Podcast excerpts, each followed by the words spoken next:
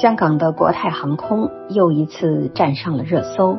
这家航空公司的空乘人员因为一次次对内地乘客表现出的恶意，让自己不断以反面形象出现在内地民众眼中。事情源于五月二十二日一位乘客的录音爆料。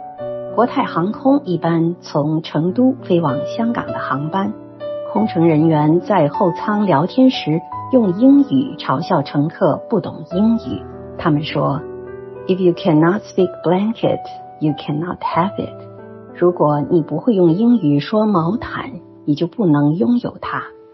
由此可以推测，是有内地乘客想要毛毯，但是因为不会用英文表达。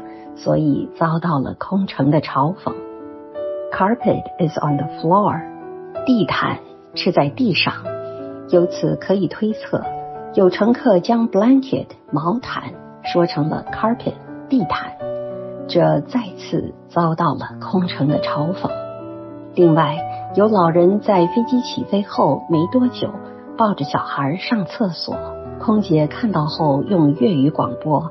安全信号灯还未熄灭，请回到座位。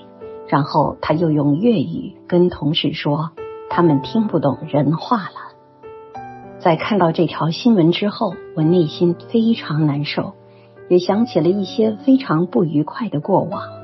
那是在十年之前的二零一三年，我带领学生去美国游学，从北京先飞韩国仁川。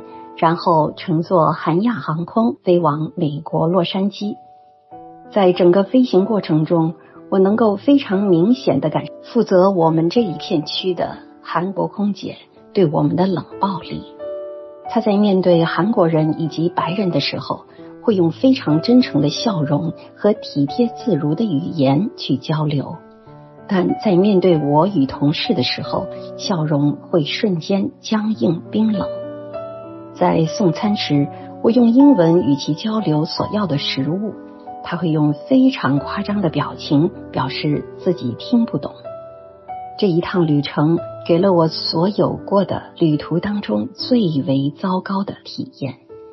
但因为当时带着一百八十多名学生出行，重任在肩，不便发作。如果是个人旅程，即便付出不可预料的代价。我也应该会坚持投诉这个韩国空姐，直到其道歉为止。能肯定的是，我从此再也不会选择韩亚航空出行。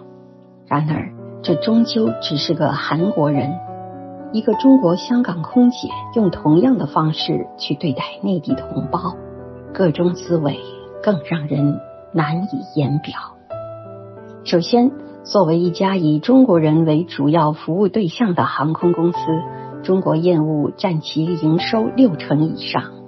在从成都飞香港的国内航线上，使用英语服务，这本身就是一件让人匪夷所思的事情。众所周知，语言本身最基本的功能是交际功能，用彼此都能明白的共同语去交流，既经济又高效。而作为服务者的国泰航空，人为增加交际门槛，非要用一种彼此之间难以沟通的语言，让被服务者去迁就服务者。不知道这家航空公司的管理层进行这样的安排是出于什么目的？其次，作为服务者的空乘人员，为被服务者提供应有的服务，本身就是他们的工作。别说乘客说的是普通话，即便对方说的是四川话，空乘也应该积极配合，而不是有意刁难。香港已经回归二十六年了，除非存在先天智商缺陷，否则这些香港空乘人员不可能完全听不懂普通话。即便国泰航空的空乘实在素质低下的难以听懂普通话。那国泰的管理层让这样一群人来飞内地航线，又是意欲何为呢？事实上，即便是许多外籍航空公司在中国航线当中，也会专门配备中国空乘去解决旅客的语言问题。我就曾多次在外国航空公司的班机上遇到来自祖国内地的空乘，他们表现得非常亲切友好，让人有一种宾至如归的感觉。这更衬托出国泰这家航空公司的迷之操作。明明都是中国人，你们装什么外宾呢？我真的很难理解这些香港空乘人员。是出于什么心理，会对这些素不相识的内地乘客报以如此大的敌意？我们只能推测，国泰航空的香港工作人员，从管理层到空乘，都将英语视作一种高于汉语而存在的语言，同时将内地人看作低于香港人的群体。他们感觉在航班上以英语为服务语言，更能表现出他们的国际化。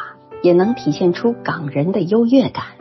虽然某些香港空乘说的英语比他们说的普通话还要蹩脚，不得不说，在香港经济全面被内地省市碾压、毗邻的深圳早已后来居上的背景之下，香港人对内地人原有的经济方面的优越感早已荡然无存。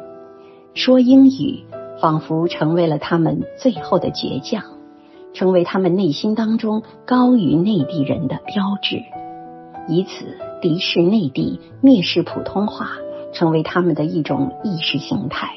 虽然这是殖民者当初强制他们接受的一种语言，所以说，语言文字工作其实是关于意识形态的重要堡垒。香港虽然回归了二十六年。